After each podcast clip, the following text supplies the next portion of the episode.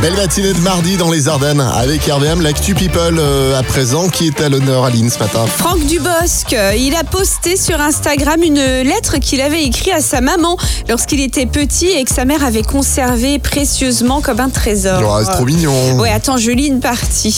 Chère maman, tu es gentille comme une fleur parce que tu laves mes vêtements, tu me fais mon lit, tu achètes des aliments pour que je mange, tu gaspilles tout ton argent pour moi, tu es trop gentille maman.